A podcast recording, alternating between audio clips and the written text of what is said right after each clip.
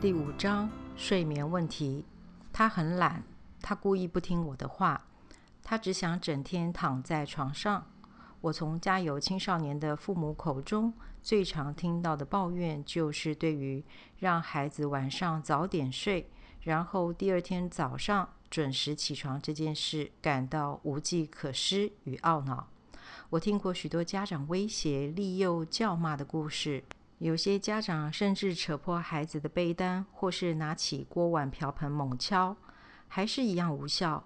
其中一位妈妈的办法是每隔十五分钟喊孩子一次，直到他终于下床为止。但是无论他多早开始叫孩子起床，他的儿子还是每天迟到。这位妈妈每天早上总是被搞得神经紧绷，因为她自己也要赶着上班。他儿子有一天又不知道是第几次晚起，这位妈妈只好自己开车送他上学。没想到儿子在车子里又睡着，而且到了校门口还拒绝下车。这位被惹毛的妈妈决定掉头开车去办公室，因为她可不想迟到。然后把儿子留在车里继续睡。中午时，她到停车场把儿子叫醒。这一次，他儿子不但气呼呼的，还喊着肚子饿。一个男孩睡成这样，可能需要到医院做个身体检查，找出导致如此疲累的原因。这个例子的确过于极端，而且这个青少年或许有生理上的问题，以致加剧身体上的疲劳。不过，我之所以提到这个故事，是想强调青少年不愿意晚上早点上床睡觉，或是早上准时起床，并不是因为懒散或缺乏纪律的缘故，也不是故意把父母的拜托当耳边风，更不是叛逆的关系。这些迹象在之后的章节都会出现，包括青少年叛逆行为在演化上的科学解释。我告诉大家，以上这个故事是因为青少年令人火大的睡眠问题其实很正常，请听我慢慢道来。睡眠是日常生活中最重要的必须事项之一，却也是最不被了解的事。关于睡眠，我们知道它是人类健康的关键要素。所有物种的睡眠模式或类型也都会随着生命周期的不同而改变。婴儿和儿童是云雀型，早起也早睡；青少年是猫头鹰型，不但晚起，且直到凌晨才入睡。这两种睡眠类型在学术上分别属于早起型和晚起型。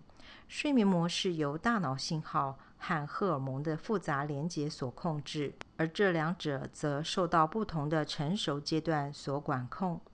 大多数物种会在青春期时突然变成夜猫子的睡眠形态，且绝大部分到了成年期就会恢复成早睡早起的模式。青少年被迫或遵照成人的睡眠模式早早起床上学，但是能够早起不一定可以早睡。他们虽然早起。但是大脑并未针对晚上的睡眠时间做调整，反而倾向于维持原有的睡眠模式，结果就是睡眠时间缩短。然而一到周末，青少年马上开启生物时钟喜好的晚起模式。如果允许他们爱睡多久就睡多久，青少年一个晚上可以睡九到十个小时。不过，如图示十四所显示。要是被迫早起上学，他们每一天会少掉二点七五个小时的睡眠时间。专家认为，这是造成长期睡眠不足症候群的主因。青少年的大脑里有好多事正在进行，他们学得多也学得快，所以也比父母或年幼弟妹需要更多的睡眠。我在前面的章节曾经提到，青少年的大脑在青春期会经历修剪的过程。你。你认为这个过程会在什么时间点发生呢？没错，就在他们睡觉的时候。睡眠时间不单单只是一天辛勤工作、学习或玩耍之后，让身体放松和恢复元气的方式。它也像记忆胶水般，让我们能够重新回忆自己的经历，记得当天学习到的每一件事。睡眠不是奢侈品。科学家认为，记忆和学习会在睡眠中得到巩固，所以对于青少年来说，睡眠就像他们呼吸的空气和吃进肚子里的食物是必需品，也是维持身体健康的重要因素。事实上，睡眠也能帮助青少年吃得更健康，并排解压力。经过科学家的计算，青少年平均需要九点二五个小时的睡眠时间。挂号，美国疾病控制与预防中心则建议青少年每天晚上至少睡八点五到九点五个小时。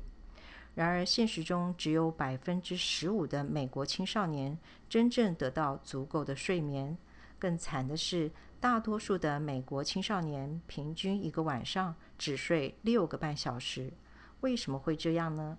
大约从十二岁开始，年轻人的生物时钟会逐渐往前挪移，约从晚上七点到八点会格外亢奋，以致晚上九点到十点，当父母开始觉得困的时候，青少年反而处于无睡意时段。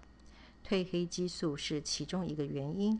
这是一种引起睡眠的重要荷尔蒙。青少年的大脑在晚上会比成年人晚两个小时释放褪黑激素，停留在青少年体内的时间也会比成人久。这也就是为什么你家的高中生早上很难被摇醒的原因。成人体内到了早上起床时几乎没有残留的褪黑激素，所以也就不会像青少年那样感到昏昏沉沉。强迫孩子早起的不幸后果之一，就是压缩了他们的睡眠时间。然而晚上也有许多让青少年迟迟不想睡的事。在我那个年代，熬夜不外乎就是拿手电筒窝在棉被里偷看书。但现在的年轻人睡不着时，有许多电子选项来填补失眠的夜，特别是传简讯这一项，它让原本已经不合时宜的早睡时间变得更加难以做到。这大概就是我们为什么总是比家里的青少年提早进入梦乡的原因。但是，当我们闭上眼睛之后，却又老是担心自己没办法盯着时，会不会发生什么事？非睡眠的休息状态经证实和睡眠一样，有强化学习的效果。在实验研究中，被放进迷宫里的老鼠大脑活动力如预期般增强。但是，当这些老鼠被分成两组，其中一组在迷宫探索后得到休息机会。另一组则继续在迷宫里跑，结果休息过的老鼠对迷宫的记忆明显持续的比较长。波士顿大学也进行类似的实验，来比较两组学员的学习效果。第一组连续好几天早上接受训练，每一次课程结束后，学员都有进步，这即是所谓的练习效果。但是，当这批学员第二天早上回来继续上另一堂训练学习课时，他们的表现却比前一天课程结束后立即测验的结果退步一些。我们都遇过这种事，就像刚结束网球课或高尔夫练习之后的感觉棒极了，但是第二天再站上练习台，却无法表现得像前一天结束时那么好，实在令人沮丧。波士顿大学的研究员想要知道睡眠是否能有所帮助，所以他们找了另一组学员重复同样的训练课程，但是把早上的训练时间改成晚上睡觉前。小小的改变竟出现惊人的结果。他们发现这一组学员第二天傍晚回来上训练课时，非但学习效果没有出现衰退的现象，反而能够立即接续前一天的学习点。完全没有前进两步后退一步的情况。大量的动物实验数据也证实，睡眠不足会影响长效增益作用。即使只是一天的睡眠受到干扰，睡眠不足老鼠和睡眠正常老鼠的大脑切片相比，明显出现长效增益作用减弱的迹象。如果连续两天的睡眠不足，减弱的现象更加严重。美国布朗大学最近也针对睡眠对动作学习的影响进行实验。他们比较两组人员的大脑扫描，一组在睡觉前上钢琴课，学习手指的弹奏动作；另一组则在上完课后继续做其他事，不立即上床睡觉。布朗大学的科学家证明，上完钢琴课即入睡的那一组，弹奏的正确率比较高，而此学习成效会于慢波睡眠（挂号又称深度睡眠）期间。在负责协调的运动皮质部分转化成可衡量的脑波振动。研究成员幽香佐佐木在总结中写道：“睡觉不是浪费时间，真是说得太好了。不止睡眠能帮助学习，简单的片刻休息也有帮助。为了让大脑感到疲累，密西根大学的研究者请参加实验的学生进行基本智力测验。”然后请其中一组在植物园里散步五十分钟，另一组则在人来人往的安娜堡市区同样散步五十分钟。所有学生在散步过后又重新做了一次测验，结果在大自然里散步的学生比在忙碌市区散步的那一组表现得好很多。一个星期之后的测试结果还是一样，不过这一次将两组学生对调。原来在市区散步的那一组改成在植物园里散步，在植物园里散步的学生则改成在市区散步。同样的，在植物园里悠闲漫步的那一组，测验成绩比在市区散步的那一组好。科学家们认为，繁忙的都市环境会增加学生在直接注意力与自主注意力上的负担，耗损大脑的精力。而植物园里的自然环境能让学生的直接注意力获得歇息，大脑也就跟着放松。无论是晚上的一夜好眠，下午的小睡片刻，或是一天当中短时间的安静歇息，都是让学习转化为长期记忆的重要因素。哈佛医学院与加拿大特伦特大学针对高中生所做的实验也发现。记忆强化主要发生在睡眠周期的慢波睡眠及快速动眼睡眠。青少年的大脑在睡眠周期初期时会进入慢波睡眠阶段，也就是最深层的睡眠。儿童进入青春期后，深层的慢波睡眠可能会减少到百分之四十，而在睡眠周期末段的快速动眼睡眠中。大脑会透过梦境上演之前学到的讯息，并进一步强化此讯息，然后储存在记忆区。这就是为什么青少年在考试前一定要好好睡一觉的原因。不管我对小儿子威尔说什么，或是请他做什么，他一定会反问我为什么。但这一次，我们总算达成共识。他高中时每到考试前夕，一定通宵开夜车。我提醒他最好用功一段时间之后好好睡觉。当他又问为什么时，我告诉他睡眠周期的相关讯息以及青少年和其他年龄阶段的不同之处。这一次他接受我的建议，用功一阵子之后就上床睡了。第二天早上起床后，或许还抱了一点佛脚。但是他那天回家之后，开心地宣布：“我说对了，因为他不但在考试时充满信心，而且好像比前一天晚上更熟悉考试内容。一切都因为它让大脑在睡眠时将学到的知识转化成记忆。睡眠不只能强化学习和记忆。”美国圣母大学和波士顿学院的研究学者近期一起进行了一项记忆力的实验。他们发现，睡眠除了能强化记忆之外，还能借由分解记忆，并根据内容的情绪重要性来排列先后顺序。举例来说，当接受测试者在睡前观看一张老虎在树林中的照片后，他们对老虎的印象会比背景的树林来得深刻。以进化的观点而言，能够记住真实事件中最具情绪性的部分，其实不无道理。特别是当此情绪是恐惧的时候，这是肾上腺素想要让你拔腿跑得越远越好。尽快逃离危险的方式。当我告诉青少年他们睡眠时是大脑的活跃时间，而且只要好好睡就能学习新事物，这时候总有几个耍小聪明的小伙子会说：“酷，这样我只要上床前再开始用功就行了。”我必须郑重地对他们说：“不对，你的大脑没那么厉害。”如果你上床前才第一次读那些书，根本没用。这个时间是复习的好时机。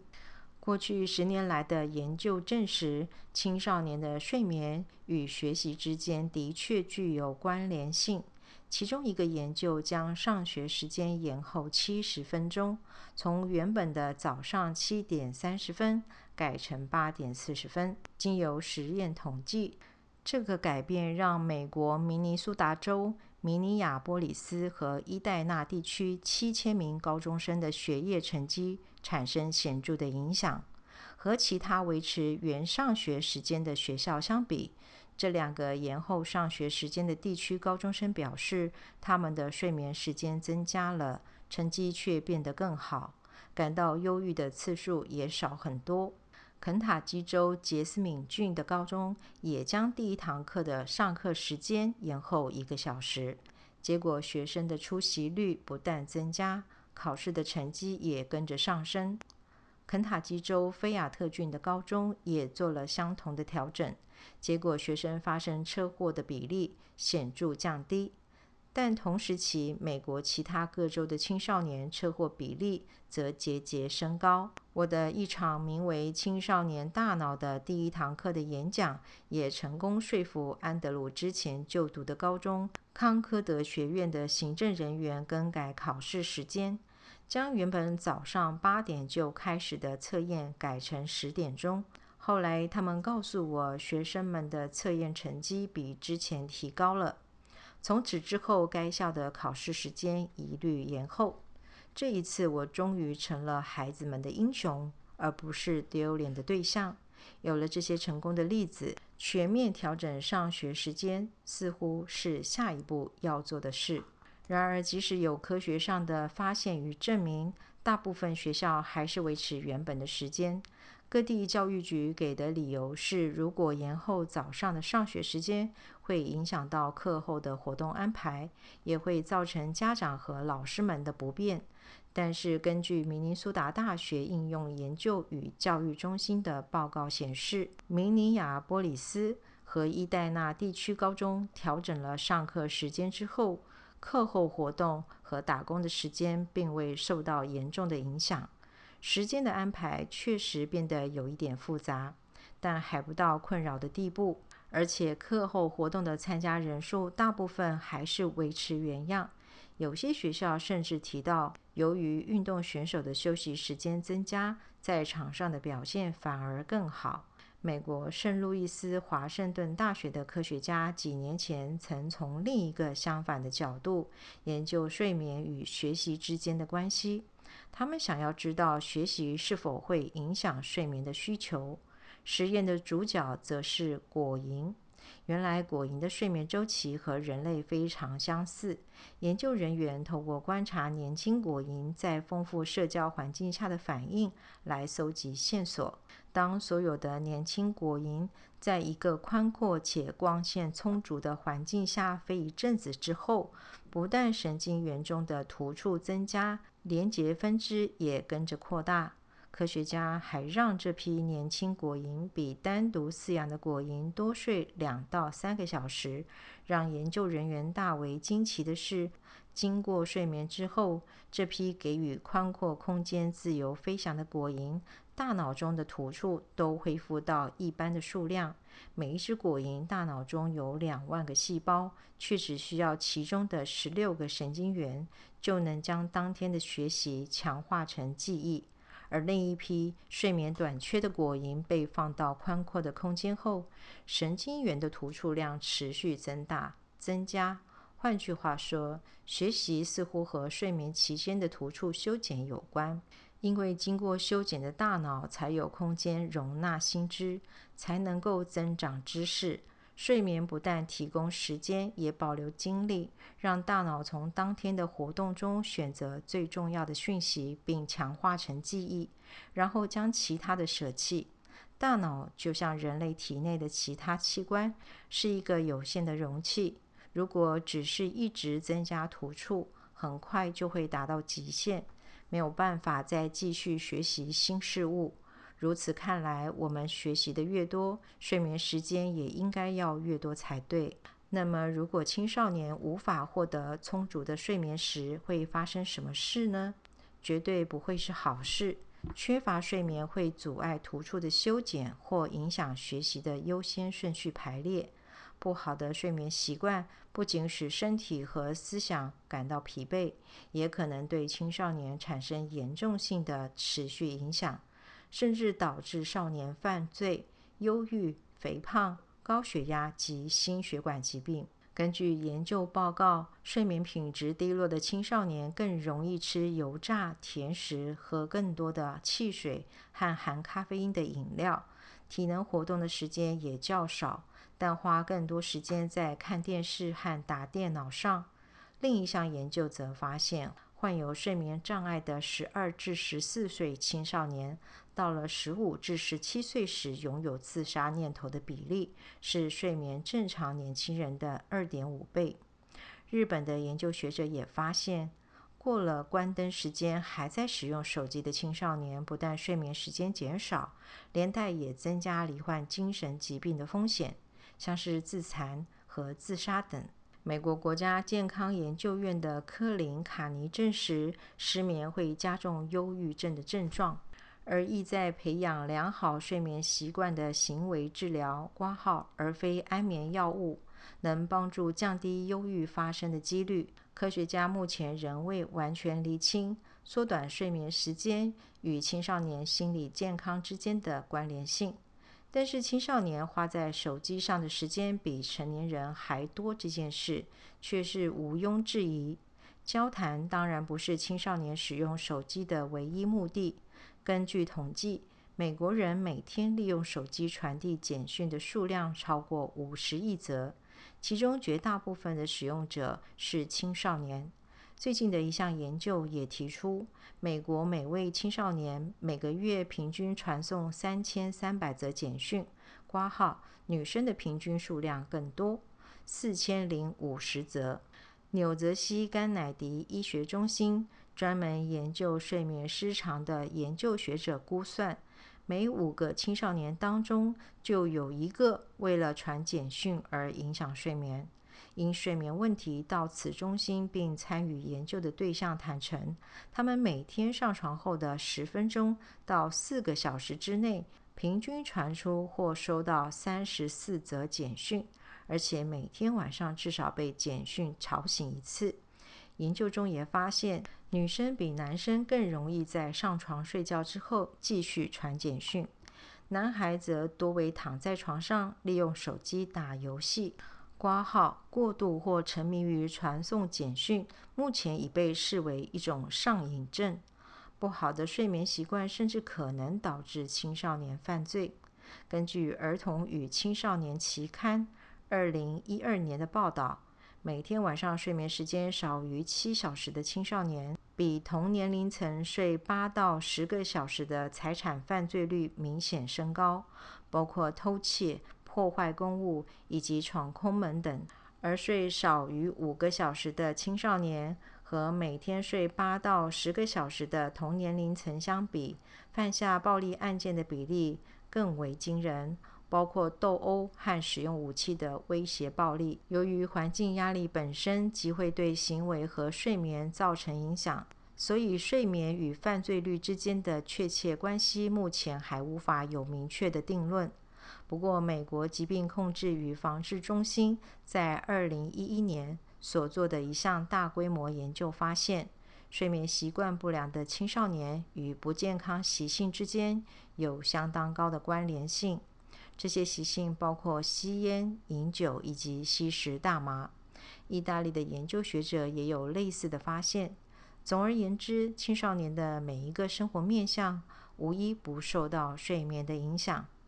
生理上缺乏睡眠会导致皮肤状况随着压力恶化，像是长青春痘或是牛皮癣；饮食过量或是吃影响健康的食物；运动伤害；血压升高，容易罹患重大疾病；情绪上睡眠不足会导致青少年具攻击性、缺乏耐心、易冲动并做出不恰当的行为，有低自尊心的倾向。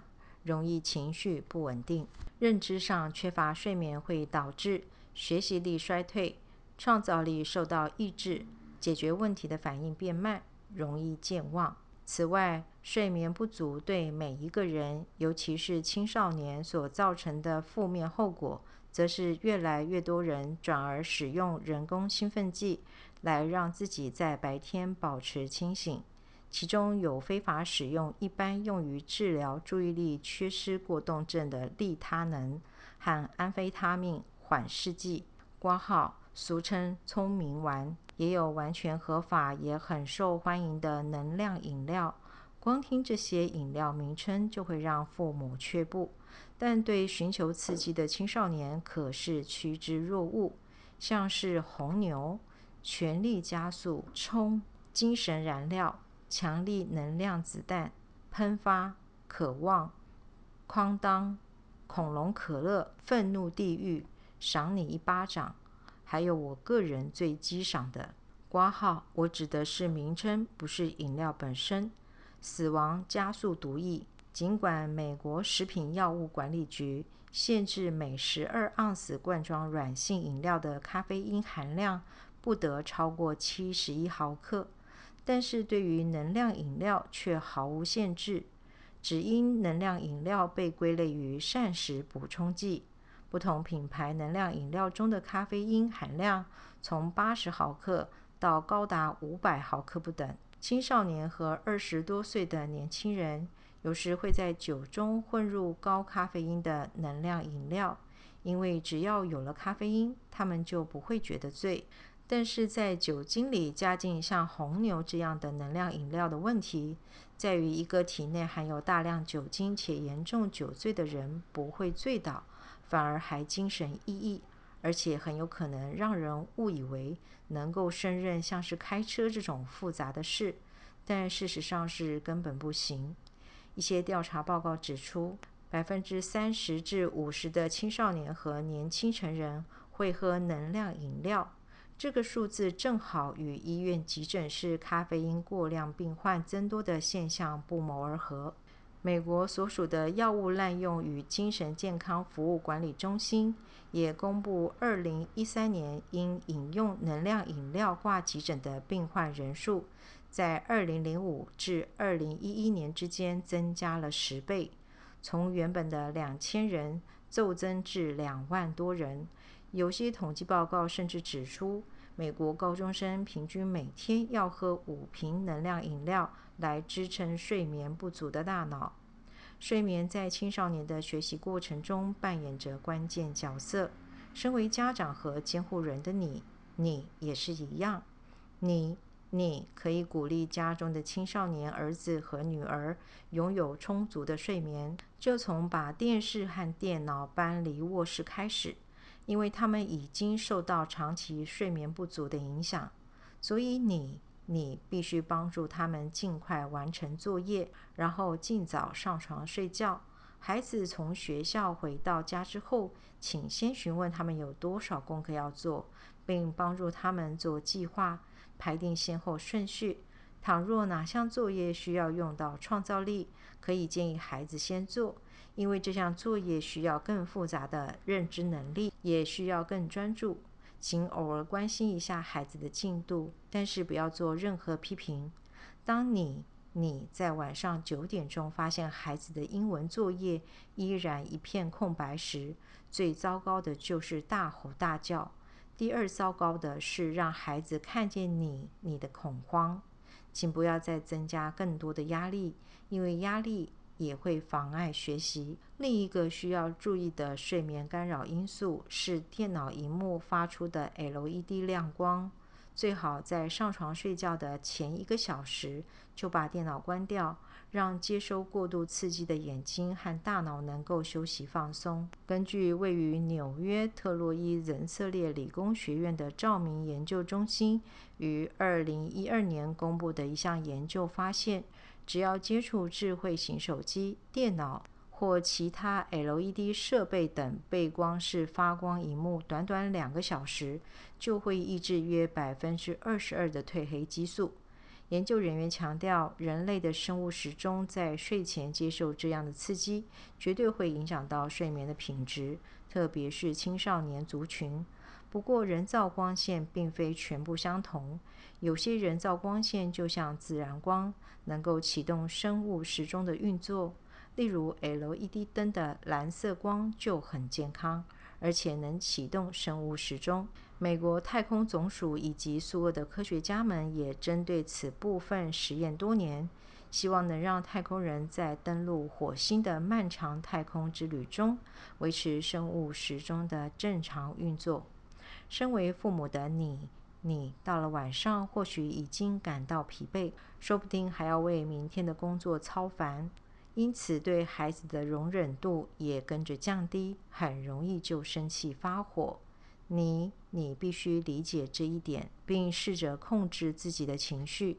身为单亲父母，我根本不可能放下孩子不管，或是用力跺步走到另一半的面前大叫：“你来处理。”当没办法向另一个人求救，只能靠自己时，就必须从不同的角度来面对青少年。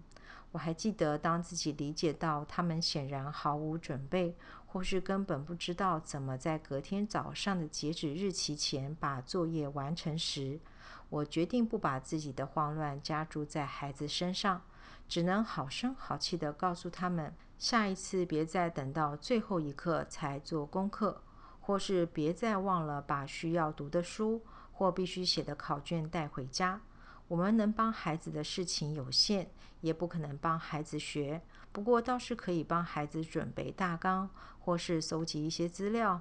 但是我们绝对不希望孩子变得依赖，或是无法自主学习。至于青少年这部分，不妨建议他们在上床睡觉前做一些非科技性的活动，而且在每天晚上的固定时间持之以恒。这么做可以避免褪黑激素被电脑、iPad。和智慧型手机的人造光线所抑制，也同时让身体习惯在每天的同一个时间做好休息的准备。另外，也请帮孩子回到家之后，马上将要做的事情列表，事先计划好晚上需要做的事。这么做能够减轻焦虑感，也就能连带减少无法入眠的状况。而床只能用来睡觉。避免在床上吃东西、看电视，连做功课也不行。最后，请尽量不要在睡前和家里的青少年起争执，因为他们会因此而睡不好。